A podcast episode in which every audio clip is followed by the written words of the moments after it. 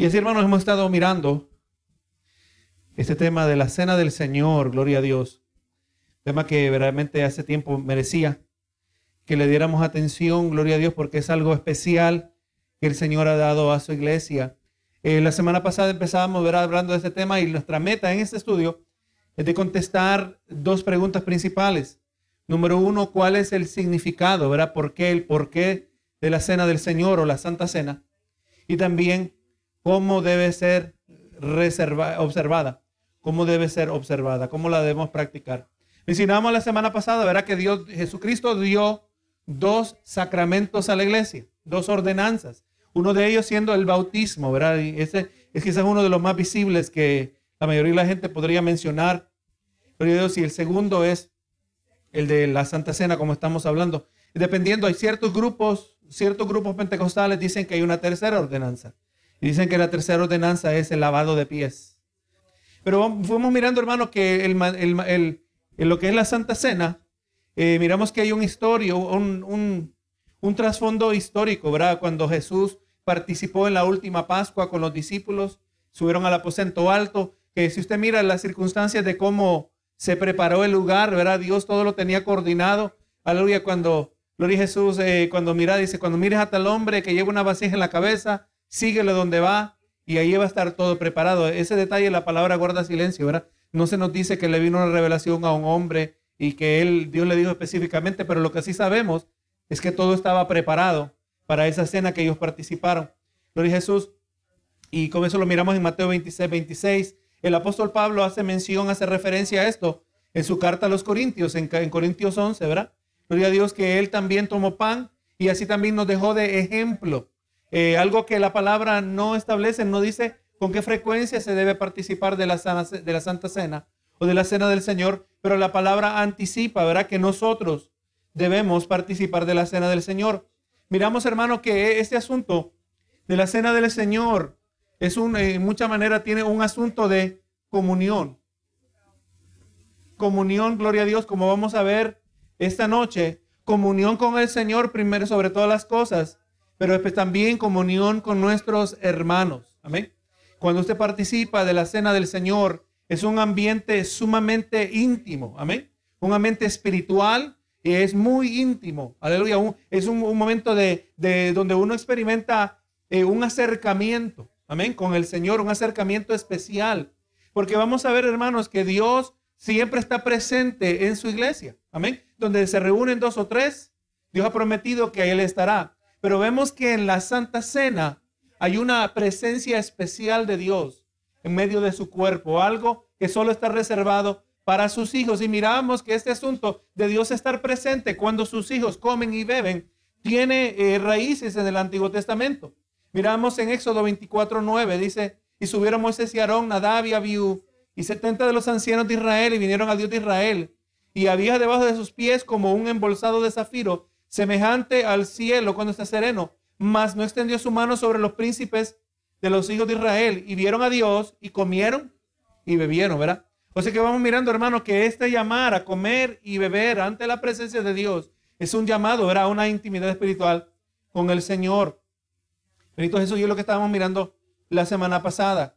Gloria a Dios. También miramos en Hebreos, en Hebreos 10, donde nos deja saber que en la cena del Señor, como la practicamos en el día de hoy, es, eh, básicamente una, una representación. Es simbólico. Aun cuando vamos a mirar en esta noche el lenguaje que usa Jesucristo, Él está hablando en términos simbólicos, como dice Hebreos 10.1, dice, porque la ley teniendo la sombra de los bienes venideros, no la imagen misma de las cosas, nunca puede por los mismos sacrificios que se ofrecen continuamente cada año a ser perfectos a los que se acercan. Lo vamos mirando que aún los sacrificios que se siguen en el Antiguo Testamento eran simbólicos, amén. Señalaban a Jesucristo. Y estos, como eran simbólicos, como no eran, el, no eran aquella cosa misma que representaban, aleluya, tenían que ofrecerse continuamente. Porque si hubieran sido el verdadero sacrificio, dice el verso 2, de otra manera de, cesarían de ofrecerse, pues los que tributan este culto limpios una vez no tendrían ya más conciencia de pecado. Pero estos sacrificios cada año se hacen en memoria de los pecados, porque la sangre de los toros y de los machos cabríos no puede quitar los pecados. Así que miramos, hermano, ¿verdad? Que la cena del Señor nos recuerda a nosotros el pago que Jesús hizo por nuestros pecados. Gloria a Dios. Y todo esto debe estar en nuestra mente, ¿verdad? Cuando participamos de la sede del Señor. El pago ya fue realizado. Una transacción que ya fue completada. Ya Cristo, gloria a Dios, ya efectuó su obra redentora por cada uno de nosotros. Lo que a nosotros nos corresponde es tener fe, ¿verdad? Lo que a nosotros nos corresponde es apropiarnos de algo que ya fue provisto de parte de Dios. Y ese es el carácter de Dios, hermano. Esto lo define a Dios. Que Dios, todo lo que hace, Él siempre lo ha provisto de antemano, con anticipación. Recuerde eh, un aspecto de la providencia de Dios, ¿verdad? Dios, eh, Dios no gobierna el universo en vivo. Amén. Por, por no tener otra expresión. Él no está esperando cómo se desenvuelven los eventos para, para, para decidir cómo se van a trabajar. No, no, hermano, el Dios que todo lo sabe, todo lo ha determinado desde antes de la creación del universo, ¿verdad? antes de la fundación del mundo. Así que por lo tanto, todas sus situaciones, todas mis necesidades, todo lo que nosotros experimentemos, nuestros retos, los desafíos, todo ya está preparado de antemano. ¿Verdad que sí? Gloria a Dios. Ya todo está provisto. Y es más, cuando recuerda lo que dice en segunda de Pedro, que todas las cosas que tienen que, tiene que ver con la vida y con la piedad, o sea, el aspecto terrenal y el aspecto espiritual de nuestra existencia. Dice, ya nos han sido dadas, ¿verdad? Ya nos han sido dadas, ya han sido provistas. Todo lo que usted necesita ya está disponible, hermano, para usted. Gloria a Dios. Pero que dice, mediante el conocimiento. O sea, que mediante usted va creciendo, mediante usted va madurando, mientras mediante usted se va acercando al Señor, usted participa de todas las cosas que ya Dios proveyó para cada uno de nosotros. Póngase a pensar eso, hermanos. Usted no tiene que confesar, Señor, por favor, dame esto. No, tenemos que hacer eso. Lo mejor de Dios ya está preparado, ya está reservado, pero usted y yo tenemos que crecer y madurar, para poderlo obtener. Amén. Eso es tremendo, hermano. Gloria a Dios. Yo ya no me tengo que preocupar. Señor, eh, tengo la opción A, por favor. Eh, no, no, bueno, está bien, se pasó el tiempo de la A. Vamos a ver si la, la opción B. No, Dios no tiene, no necesita opción A, opción B ni opción C. Solo hay una opción, ¿verdad? Que Dios necesita. Y esa es la que Él ya escogió. Ya Cristo pagó por nuestros pecados. Amén. Ya el pago fue completo y eso está presente en lo que es la cena del Señor. Y verdaderamente eh, cuando lo hacemos debemos hacerlo con regocijo. Y hermano, vamos mirando cuán importante es esto, que el mismo Jesús, en las últimas palabras que dijo en ese aposento alto, en la comunión con sus discípulos antes de ser crucificado, Mateo 26, 29 dice, yo os digo. Y dice, y os digo que desde ahora no beberé más del fruto de la vid. O sea, estaban bebiendo, dice, y, iban a estar comiendo, pero él dijo que no iba a volver a probar, dice, hasta aquel día que lo beba de nuevo con vosotros en el reino de mi Padre. Nosotros entendiendo ahora eh, más ampliamente la palabra del Señor, vamos mirando, ¿verdad? Se está refiriendo ahora a la, segunda venida del Señor, ¿verdad? donde vamos a ser reunidos con Él, el lenguaje que usa Tesalonicenses, acerca de la venida de nuestro Señor y nuestra reunión con Él, vamos a ser reunidos. Gloria a Dios, y aunque estas palabras estaban siendo directamente dichas a los discípulos, pero vamos entendiendo que un sentido más amplio aplican a todo creyente por cuanto nosotros también participamos del mismo fruto de la vida, ¿verdad que sí? Gloria a Jesús. O sea, hermano, esta intimidad está, y, aún lo que estamos participando hoy, que nos, que nos concede una, una intimidad espiritual, una comunión especial con el Señor, eh, verdaderamente es simplemente una representación de lo que viene después. Amén. O sea que aún todavía nosotros no hemos experimentado la totalidad, ni remotamente, de lo que Dios tiene para nosotros. ¿verdad? Lo que sabemos que aparece en Apocalipsis 19, las bodas del Cordero. O sea que hermano, esto es algo que no todo el tiempo hablamos, pero verdaderamente merece que nosotros meditemos acerca de esto. Así que hermano, en esta, en esta noche, ahora entrando lo que vamos a hablar eh, eh, en el tiempo que tenemos por delante, vamos a mirar eh, que se nos presentan, en particular vamos a mirar cuatro cosas que están simbolizadas en la cena del Señor y vamos a ver tres cosas que están afirmadas en la cena del Señor. Número uno, cuando hablamos, y antes de entrar en eso, hermano, déjeme hacer un paréntesis que nosotros meditemos acerca de lo que significa tener comunión con el Señor. La palabra, gloria a Dios, es bien fácil cuando la miramos cuidadosamente. Miramos que podríamos encontrar ahí dos palabras, gloria a Dios. Una común unión. ¿Cómo un creyente puede tener comunión con el Señor cuando hay una unión que nace de lo que tiene en común? Gloria a Jesús, así de simple. ¿verdad? Mediante su mente está siendo transformada, está siendo renovada, mediante usted está llegando a ser más y más como Cristo, usted va a tener una unión porque usted tiene algo en común. ¿Verdad que sí? Yo ya no vivo, ya no me atrevo. Dios me guarde, yo, yo jamás me voy a ir como Jonás. Que Dios me dice esto y voy a hacer completamente lo opuesto. Dios me guarde, jamás voy a ser como lo fue el rey Saúl, ¿verdad que sí? Que, cuando fue confrontado con su pecado se justificaba. No, no, no, Dios me guarde, Dios, Dios me, me, ha cambiado, me ha transformado y yo espero que eso esté lejos de mí. Ahora cada vez más yo reflejo más y más a Cristo. ¿Y qué pasa, hermano? Comunión es algo que, que se vive. Amén. Usted, aleluya, está consciente más y más de la realidad de la presencia de Dios. O sea, póngase a pensar, hermano, cuando usted son las cosas primeras que aprendemos. Dios está presente cuando almorzamos. ¿Verdad que sí? ¿Está presente solo cuando amanece el día? No, Él está presente durante todo el día, ¿verdad? Entonces, mientras usted está consciente de estas cosas, bueno, yo sé que el Señor está presente mientras voy a comer. ¿Qué voy a hacer? Voy a reconocerlo a la, a la hora de comer, ¿cómo lo hacemos? A dar gracias por esos alimentos, ¿verdad? Así también, hermano, entre más usted reconozca, entre más usted esté consciente de esa presencia del Señor, usted lo va a reconocer. Ah, mira, Señor, voy a, voy, a, voy a tomar una decisión ahora. Te pido tu ayuda, usted está reconociendo al Señor, ¿verdad? Y, y, entre más usted mira, que usted va reconociendo, porque Dios estaba allí, lo que pasa es que a mí se me olvida. Se le olvida a uno, ¿verdad que sí? Eh, Señor, te doy gracias por la salud. ¿Cuándo se acuerda de la salud? Porque acaba de estar enfermo. ¿Verdad que sí? Pero, aleluya, muchas, así somos nosotros. Pero no, no, Dios está presente todos los días, Dios nos, da, salud. Eh, no, no, debemos solo dar gracias cuando casi tuvimos un choque. Pero la verdad, hermano, que no vamos a esperar que nos venga un choque o cerca de casi morir para darle gracias, Señor, gracias que llegué a mi casa.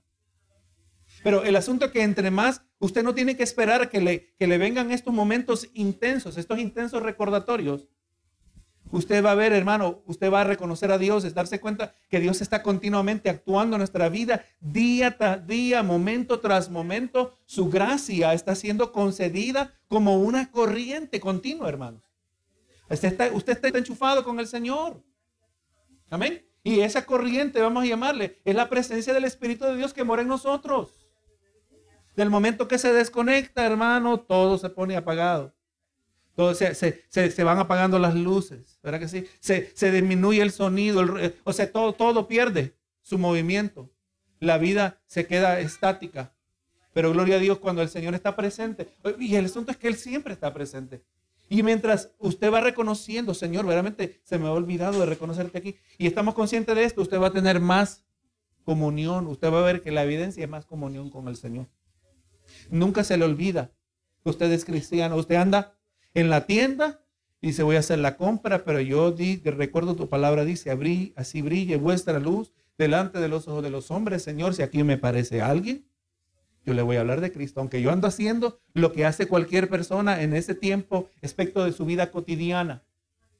Amén. Pero usted nunca se quita la vestimenta de cristiano. ¿Verdad que sí? Porque Porque somos siervos. Nosotros somos siervos del Señor, full time. Tiempo completo, ¿verdad que sí? Aún cuando andamos de vacaciones, somos siervos del Señor. Amén. Es muy especial la, la, comunión que el Señor nos concede a cada uno de nosotros. Así que miramos, hermano, uno de los simbolismos que miramos nosotros es la muerte de Cristo. Era uno de los más obvios. La muerte de Cristo. Así que cuando participamos de la cena del Señor, simbolizamos la muerte de Cristo porque nuestras acciones brindan una imagen de su muerte por nosotros. Cuando el pan se rompe, simboliza el cuerpo de Cristo que fue roto, ¿verdad? Que fue quebrantado. Cuando la copa se vierte, aleluya, simboliza el derramamiento de la sangre de Cristo por nosotros. Y es por eso, hermano, que participar de la cena del Señor es un tipo de proclamación, dice 1 de Corintios 11:26. Así pues, todas las veces, ¿cuántas veces? Todas las veces que comieres este pan y bebieres esta copa, la muerte del Señor anunciáis hasta que Él venga. O sea, nosotros hermanos, no solo pensamos en la muerte de Cristo en el momento que entregamos nuestras vidas a Él. Nosotros no solo pensamos en la muerte de Cristo, eh, eh, solo aquel día que hicimos profesión de fe y hicimos ese, ese arrepentimiento inicial por nuestros pecados. No, no, hermano, estamos continuamente a lo largo de nuestra vida, a lo largo del año, a lo largo del mes, estamos reconociendo que Cristo murió. No podemos olvidar que Cristo murió. Amén. Póngase a pensar, si el pecado no fuera nada, ¿qué nos dice la horrenda muerte de Jesús acerca del pecado? El pecado no es nada. El pecado es una abominación ante Dios. Es algo abominable y el precio para remediar la realidad del pecado es la horrenda muerte de uno inocente. Así que encontramos ese beneficio, ¿verdad? Ese, ese significado simbolizado eh, en la cena del Señor. Ahora, gloria a Dios, eh, también encontramos eh, en, la, en, la, cena del Señor nuestra participación de los beneficios de la muerte de Cristo. O sea, la muerte de Cristo resultó en beneficio para nosotros. Jesús le mandó a sus discípulos, como dice en Mateo 26, 26, mientras comían Jesús, eh, tomó el pan y bendijo y lo partió y dio a sus discípulos, dijo, tomad y comed, esto es mi cuerpo. O sea, Él está diciendo, nos está invitando a participar de los beneficios, ¿verdad? nos está invitando a que nosotros nos beneficiemos. Nosotros somos altamente beneficiados de parte de Dios. Somos altamente bendecidos de parte de Dios. Eso sin hablar de, ninguna cantidad de dinero, alguna abundancia, alguna salud, solo de hablar del beneficio espiritual de nuestras almas. Nosotros somos invitados a participar de los beneficios del Señor. No es eso lo que hace eh, lo que hace un padre con sus hijos. Un padre quiere que sus hijos participen de los recursos, de los beneficios, de ser parte de esa familia, ¿verdad que así? Así el Señor con cada uno de nosotros. Verdaderamente Dios tiene pensamientos buenos acerca de sus hijos. Hermano, la palabra nos deja saber en el libro de los Salmos que, que nos deja saber que, que sus pensamientos acerca de nosotros no pueden ser enumerados. No se puede contar. No se puede contar lo que Dios piensa acerca de nosotros. O sea, Dios piensa mucho en nosotros. Usted sabe, cuando alguien se le acerca a usted y le dice, mira, ayer estaba pensando en ti, como que eso le capta la atención a uno, ¿verdad? O estaba pensando en mí. Oh, eh, soy importante, ¿verdad? Porque pensó en mí. Es cierto. ¿Verdad que sí? Ayer estaba, ahora como cristiano lo podemos llevar a un nivel más grande. Mira hermano, ayer yo estaba orando por ti. Mejor todavía, ¿verdad que sí? Pero ¿qué nos dice eso cuando Dios piensa en nosotros de manera que no se puede contar? Dios no puede decir, oh hijo, yo estaba pensando en ti hoy. Ayer estaba pensando en ti también.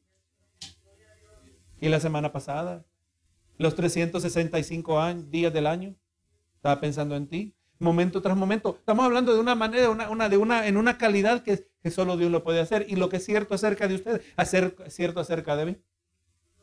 Y, Dios quiere que, hijo, te quiero bendecir. Pero antes de bendecirte, tengo que moldearte. Amén. Porque no solo se trata de dame, dame, dame. La bendición más grande es que Él nos transforma a su imagen. Y Él nos invita a que participemos de los beneficios de ser hijo de Dios. Así que mientras cada uno de nosotros nos acercamos y tomamos la copa, cada uno en, esencia está proclamando, diciendo, yo estoy tomando de los beneficios de la muerte de Cristo para mí mismo. Y no tenemos que avergonzarnos al hacerlo.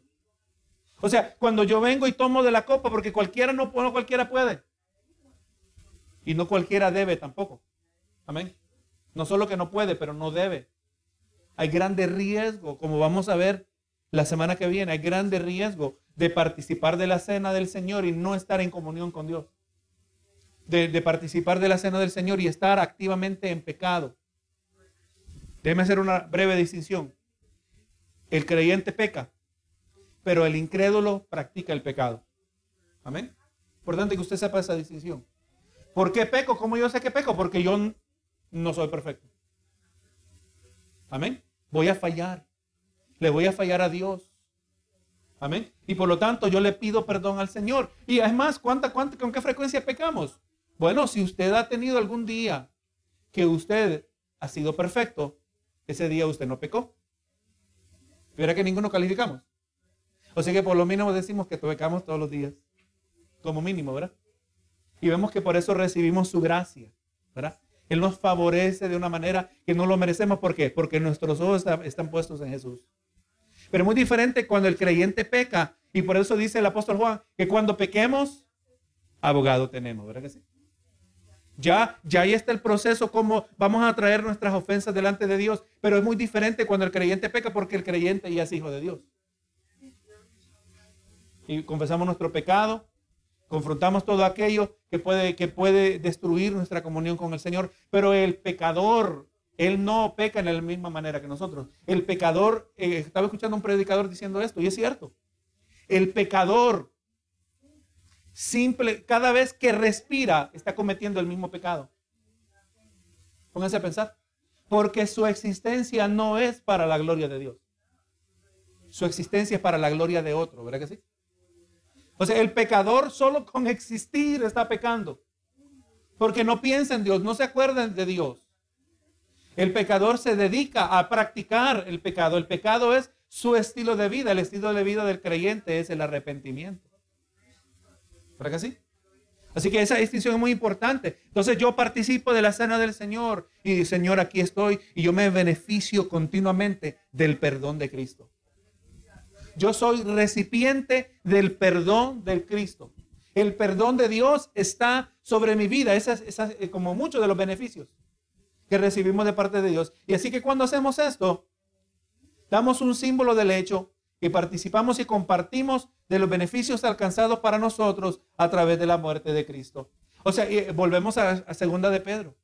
Todas las cosas que tienen que ver con la vida y la piedad nos han sido dadas. Ahí está un beneficio que lo casi lo cubre todo, ¿verdad? Todo nos ha sido dado. Yo participo de ese beneficio.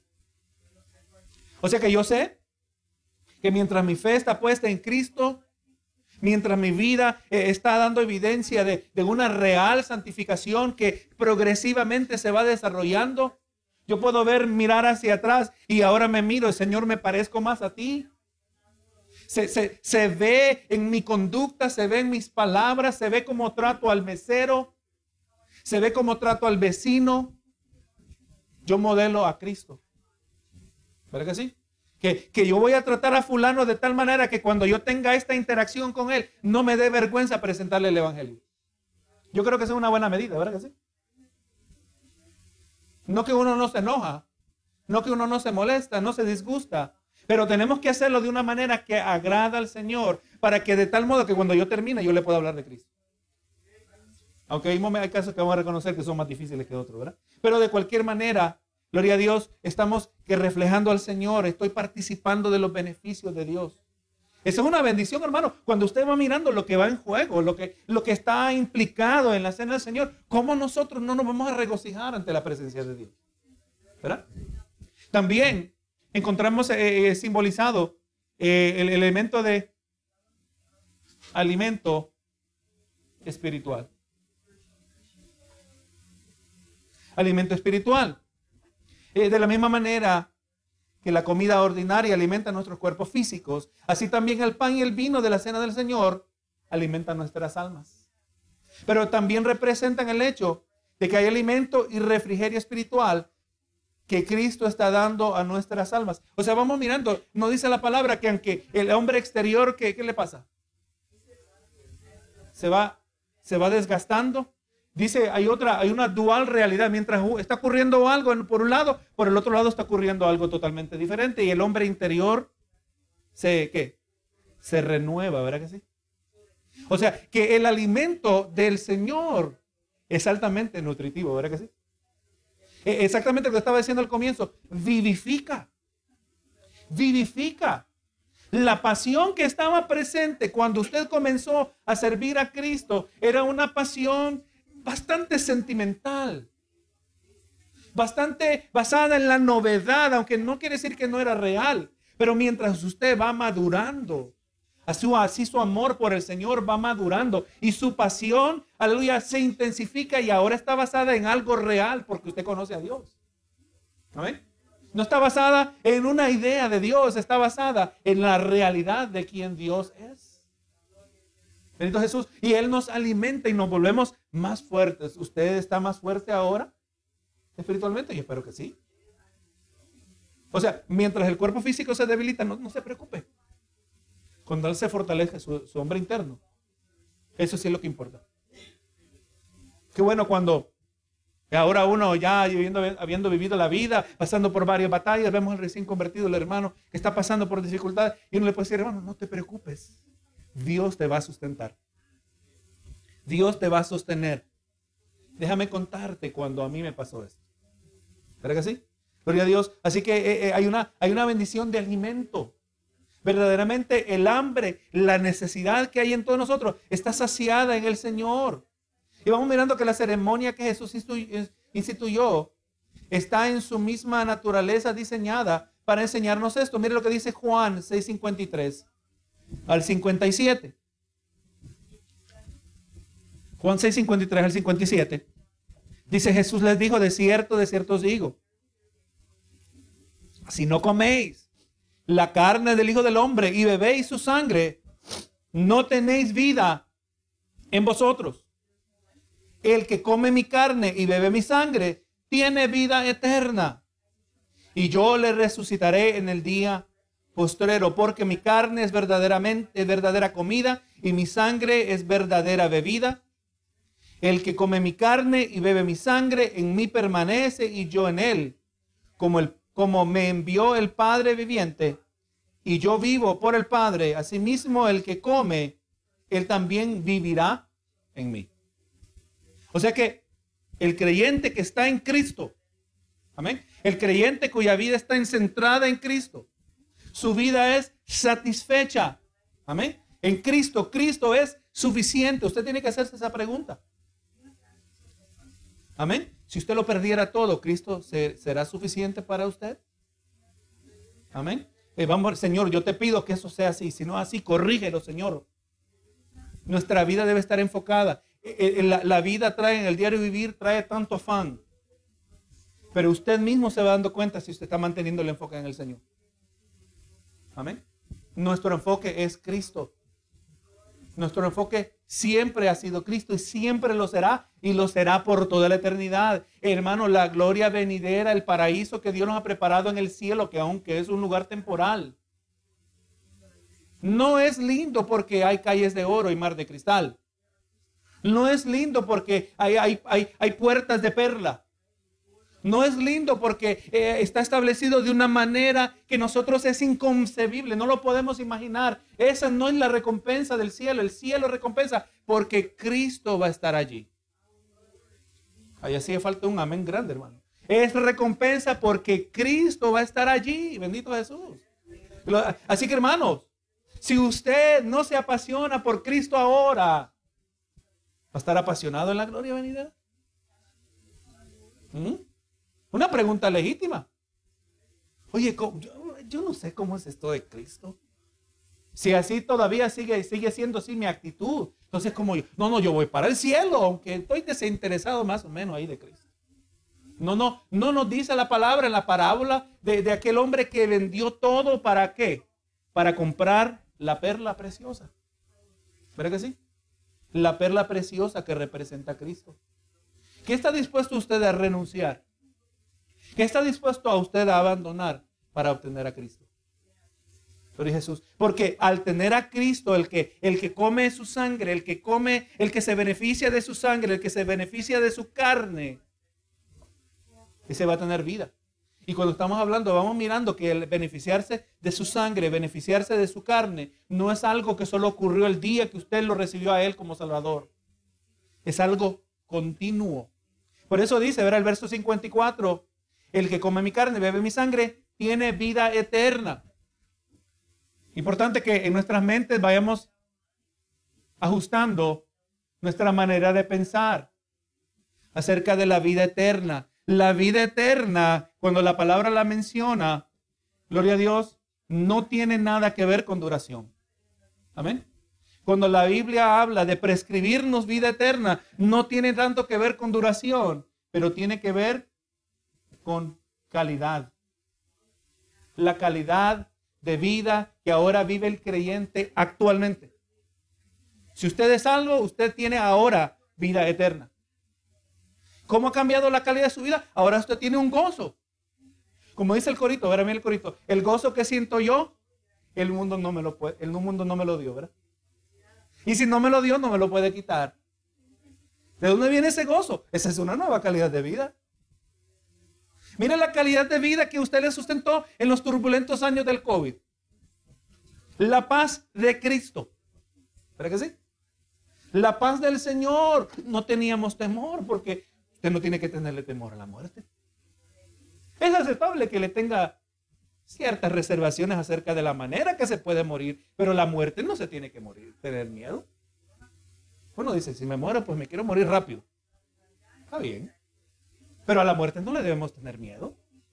Una persona que no le tiene miedo a la muerte vive una calidad de vida diferente. ¿No cree usted? ¿Cree que sí? Usted va a vivir su vida muy diferente. Usted no vive atemorizado. Usted, usted tiene la libertad de Cristo. Usted es libre libre en Cristo Jesús. No, no, no, no podemos, no demos por sentado la libertad que nos da el Señor, la libertad del pecado. Somos libres para no pecar.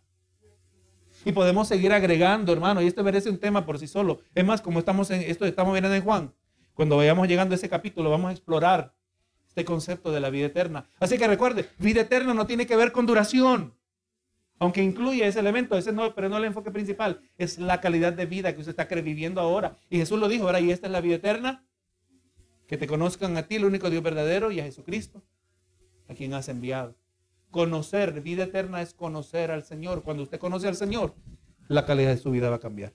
Y es más, entre más usted conozca al Señor, entre más usted se acerque a Dios, entre más usted su, su mente es transformada conforme a la mente del Señor, más usted va a conocer al Señor. Así también va a ser la calidad de su vida. la calidad de su vida va mejorando. Y, yo no estoy hablando ahora que usted va a comprar mejor casa. Eso, eso es secundario. Si el Señor nos quiere bendecir materialmente, gloria sea al Señor. No estamos hablando exclusivamente de lo espiritual. Así que el que participa del beneficio, el que come de, su carne y bebe de su sangre, está siendo beneficiado. ¿Usted es beneficiado? Hoy somos altamente beneficiados. Y eso es lo que estamos diciendo cuando participamos de la cena del Señor. Así que hermanos, sabemos que Jesús ciertamente no estaba hablando de manera literal. Usted sabe, hermano, que las primeras, la, la iglesia primitiva, eh, los miembros de la iglesia primitiva muchas veces los acusaban de que eran caníbales, porque leían este lenguaje y pensaban que estaban hablando literalmente de comer carne y beber sangre. Es más, muchas, muchos torcían estos versos para, para acusarlo, ¿verdad? Pero no, no, gloria a Dios, no estaba hablando en el sentido literal, pero sí estaba hablando porque él, no estaba hablando literalmente de comer y beber, pero tenía en mente una participación espiritual de los beneficios de la redención que él obtuvo para cada uno de nosotros. El alimento espiritual tan necesario para nuestras almas es simbolizado y experimentado por medio de nuestra participación en la cena del Señor. Nosotros somos beneficiados, hermano. Yo soy un hijo beneficiado de Dios continuamente. El cuarto elemento Gloria a Dios, es la unidad de creyentes. Cuando participamos de la cena del Señor, estamos brindando un claro indicador de una unidad que tenemos unos con otros. Recuerde el, estudio que dimos anterior a este, donde hablábamos que cuando el creyente nace de nuevo, ahora Jesucristo, el bautizador, bautiza con su Espíritu Santo. ¿Y cuál es el propósito de bautizar al recién, al recién transformado? Para colocarlo dentro del cuerpo de Cristo. Ahora, entre usted y todo otro aquel que ha nacido de nuevo, existe una unión inseparable. Usted está unido. Qué lindo venir a la casa de Dios y, ver a mis hermanos. Y yo sé que, que somos, como la palabra dice, somos una familia de la fe. Hay un amor que nos distingue, que nos caracteriza a nosotros, que es completamente distinto en lo que se puede ver en cualquier otra clase de relación fuera de lo que es la familia de la fe. Amén. Hay una conexión. Es mi hermano. Es miembro del, cuerpo de Cristo de la misma manera que yo lo soy. O sea que estamos reconociendo, indicador que tenemos un comunión unos con otros. Miren lo que dijo Pablo en, en 1 Corintios 10, 17. Siendo solo siendo uno solo el pan. Nosotros, con ser muchos, somos un cuerpo, pues todos participamos de aquel mismo pan. Lo que a nosotros nos hace un cuerpo es que participamos del mismo pan. Es que todos nos beneficiamos de lo mismo. Nos beneficiamos de Cristo de la misma manera. Y es lindo, cada uno aquí tiene su propia historia de cómo Dios lo atrajo a usted a los caminos del Señor, ¿verdad? Todos tenemos nuestra propia historia, tenemos un testimonio personal de cómo Dios obró, cómo Dios tuvo que sacudirnos, tuvo que, eh, que, eh, que, hasta zarandearnos, eh, gloria a Dios si fuera necesario, para remover los obstáculos, para ablandar el duro corazón. Y ahora somos hijos de Dios, para arrepentirnos de nuestros pecados. Y ahora todos participamos de un solo pan. Participando de un solo pan, somos nosotros un solo cuerpo. Es, es hermano, voy a decir, no no en ninguna manera, quizá no viene la palabra correcta, pero no menosprecie o, no minimice lo que usted piensa acerca de lo que significa lo que nosotros hacemos aquí. Amén. No, no, no piense que esto es cualquier cosita, esto no es poquito. Es algo sumamente especial cuando los santos se reúnen a adorar su nombre, pero no solo cuando se reúnen, pero lo que los santos representan. Nosotros somos el cuerpo de Cristo en la, ciudad de Beverly. Amén. Nosotros somos. Hermano, ¿cuántas iglesias falsas hay por ahí? ¿Qué porcentaje diría usted que son verdaderas versus falsas? Como mínimo podríamos decir que la mayoría, hermano, lamentablemente, son falsas. La mayoría, si no están trayendo falsa doctrina, están trayendo un evangelio desviado. Están trayendo un evangelio diluido. Amén. Un evangelio que no es cristocéntrico no es el evangelio. Amén. No tiene el poder para transformar. Gloria a Dios, mientras Cristo no es exaltado, el corazón no es transformado. Lo que puede haber es moralismo. Se le puede estar presentando en maneras de vivir, en medidas de conducta que, son aceptables, que, que podrían ser hasta virtudes, pero eso no es el Evangelio. Porque el Evangelio requiere, aleluya, que la evidencia está presente, ¿verdad? Una conducta moral. Pero la conducta moral es el producto de una comunión con el Señor. Amén. Es muy diferente. Porque esa no viene automáticamente. La comunión con el Señor no es automática. La comunión tenemos nosotros que buscar al Señor. Tenemos que anhelar al Señor, anhelarle, desear estar cerca de Él, desear tener comunión con Él, tener una unión, participar, eh, porque el que está, el que tiene comunión, está participando de los beneficios de Cristo. Si no está participando de los beneficios de Cristo, lo más probable, como estamos hablando el domingo, tiene su propio sistema legalista. ¿Verdad que sí? religión a su manera. Yo voy a servir al Señor y yo ya decidí los parámetros que yo voy a establecer mientras yo vaya a la iglesia y yo estoy bien. Mientras yo diez, me estoy bien. Mientras yo salude a los hermanos, estoy bien. No, no, no, no está bien si no tiene comunión con el Señor. Si no tiene comunión y está viviendo una vida sin comunión con el Señor, lo más probable es que tiene un sistema religioso que sea fabricado para su propio beneficio. Y ese sistema religioso es idolátrico. Si Cristo no está en el centro, es idolatría. ¿Verdad sí? Si usted le está dando prioridad a cualquier otra cosa, estamos siendo idólatras, como decía el domingo. Somos factorías de ídolos. Esa es la inclinación natural que hay en nuestro corazón. Benito Jesús. Pero cuando estamos poniendo los ojos en Jesús, Estamos participando no solo de la unión con Él, pero la unión con nuestros hermanos. Gloria a Dios. Así que cuando colocamos estos cuatro pautas que encontramos aquí, empezamos a darnos cuenta del rico significado de la cena del Señor. Cuando yo participo, yo entro en la, en la presencia de Cristo. Recuerde eso, ¿verdad? Participar de la cena del Señor. Estamos participando de una presencia especial que Dios mismo nos ha convocado a participar de ella. Una presencia de Cristo recordando que Él murió por mí y estoy participando de los beneficios de su muerte. Recibo, estoy recibiendo, conociendo que de parte de Él yo recibo el alimento espiritual. y que estoy unido con todos los creyentes que participan de la Santa Cena. Todo eso está ahí presente. O sea, hermano, qué grande razón de agradecimiento, gozo se puede encontrar en la cena del Señor. Bendito Jesús. Y como vamos a ver, hermano, el tiempo ya se nos fue. Pero en, adición a estas verdades que están visiblemente retratadas en la cena del Señor, también vemos que eh, Cristo instituyó en esta ceremonia para que fuese el medio por el medio del cual, para que fuese ese medio por, por el cual está prometiendo o está afirmando ciertas cosas hacia nosotros. Cuando participamos de la cena del Señor debemos recordar, eh, vamos a ver tres cosas particulares, afirmaciones que Cristo hace acerca de cada uno de nosotros. Y eso lo vamos a ver conforme el Señor nos concede la semana que viene.